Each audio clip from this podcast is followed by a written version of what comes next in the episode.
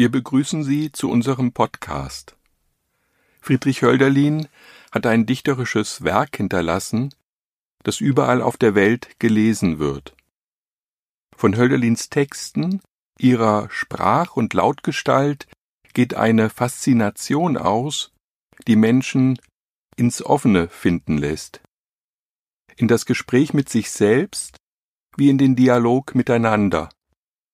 Anlässlich des 250. Geburtstages spricht heute der Philosoph Andreas Schmidt von der Friedrich-Schiller-Universität Jena darüber, was Hölderlin ihm bedeutet. Wenn man Gedichte Hölderlins liest, und zwar besonders späte Gedichte, dann spürt man sofort, noch bevor man genauer versteht, wovon in den Gedichten überhaupt die Rede ist, dass es in ihnen um den Ernstfall geht. Dass es Versuche sind, eine existenzielle Krisensituation zu bewältigen, die sich auch in der schwierigen, manchmal fast stockenden Schreibart der Gedichte Ausdruck verschafft, die ja frei sind von jeder spielerischen Tändelei. Und das ist es auch, was, glaube ich, die Modernität dieser Texte ausmacht und auch die Faszination für heutige Leser und Leserinnen. Ähm, deswegen möchte ich im Folgenden einer theoretischen Reflexion Hölderlins darüber nachgehen, was eigentlich die Rolle der Dichtung sein kann und was sie vermag, gerade in Momenten der Krise. 1804 hat Hölderlin zwei Sophokles-Übersetzungen veröffentlicht, nämlich Übersetzungen von König Ödipus und Antigone.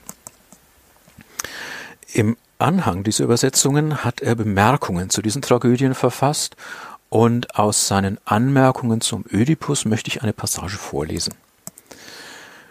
Die Tragödie, so Hölderlin, behandelt, und jetzt kommt das Zitat, eine Welt, wo unter Pest und Sinnesverwirrung und allgemein entzündetem Wahrsagergeist in müßiger Zeit der Gott und der Mensch, damit der Weltlauf keine Lücke hat und das Gedächtnis der Himmlischen nicht ausgehet, in der allvergessenden Form der Untreue sich mitteilt, denn göttliche Untreue ist am besten zu behalten.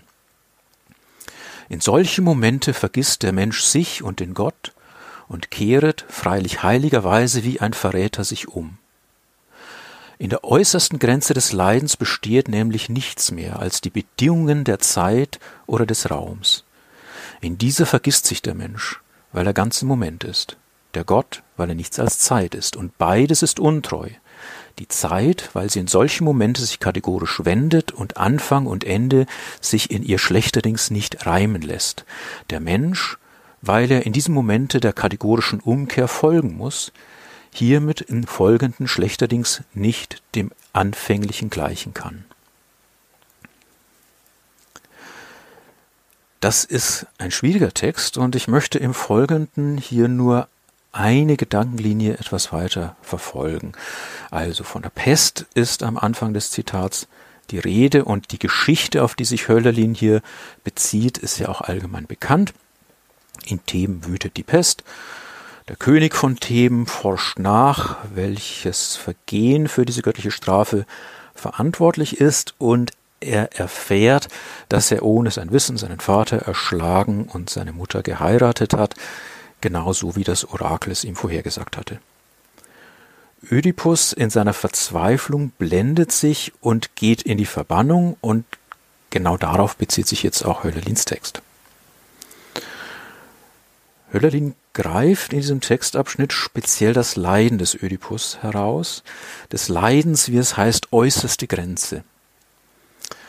Dieses Leiden wird von Hölderlin in einem zeitlichen Sinn ausgelegt. Es wird verursacht dadurch, dass das, von dem Ödipus glaubte, dass es seine Vergangenheit sei, sich als Schein herausstellt und dass das, was er als seine Zukunft erwartete, sich in nichts auflöst. Er ist daher darauf zurückgeworfen, ganz im Moment zu sein. Wir können das kontrastieren mit einer ähnlichen Krisensituation, die Hölderlin vier Jahre vorher beschreibt, in einem Fragment mit dem Titel Das untergehende Vaterland.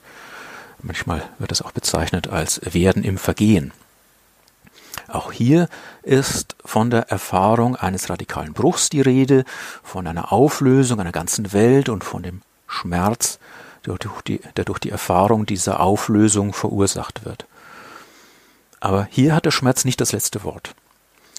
Durch eine nachträgliche, erinnernde Rekonstruktion der Ereignisse kann das auseinandergebrochene Leben wieder zusammengefügt werden. Das geschieht, indem die Ereignisse in eine Erzählung eingebunden werden, so dass ihnen eine erzählerische Notwendigkeit zukommt.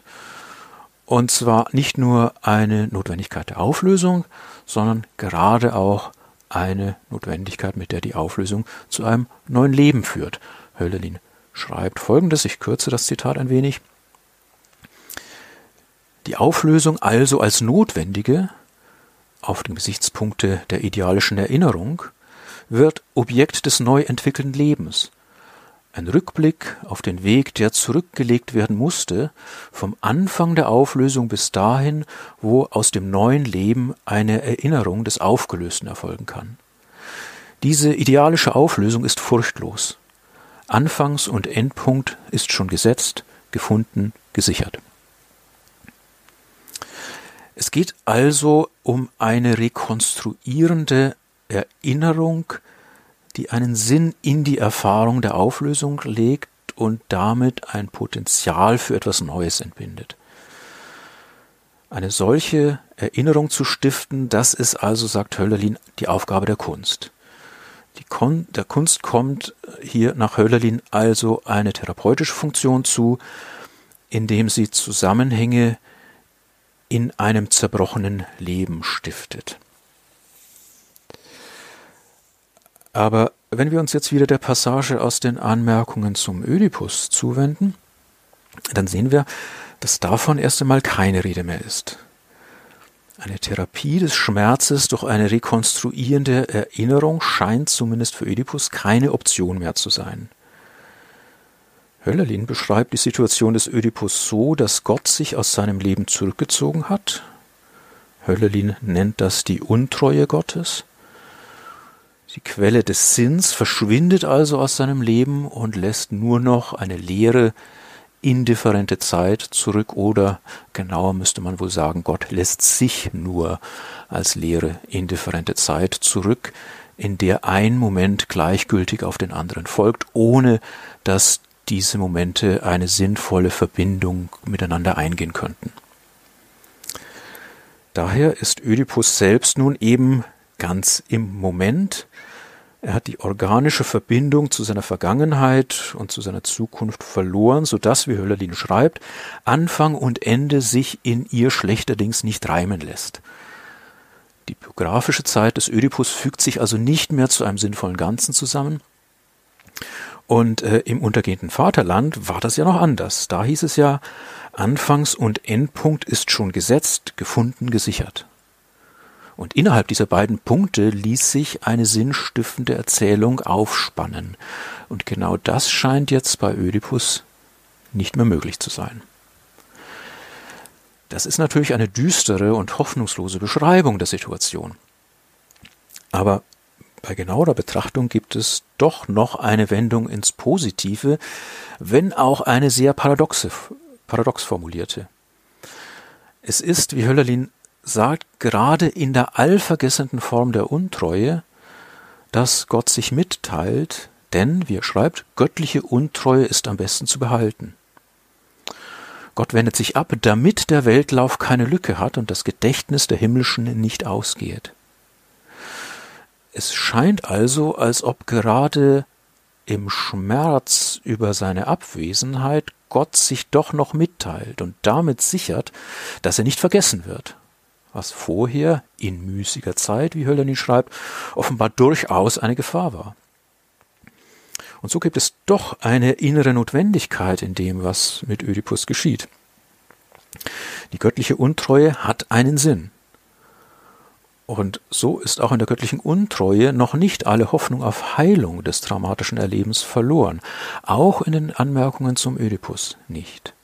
Und ich glaube, dass das etwas ist, äh, was sich auch den, den Leserinnen und Lesern in den Gedichten Hölderlins durchaus auch unmittelbar bei der Lektüre mitteilt.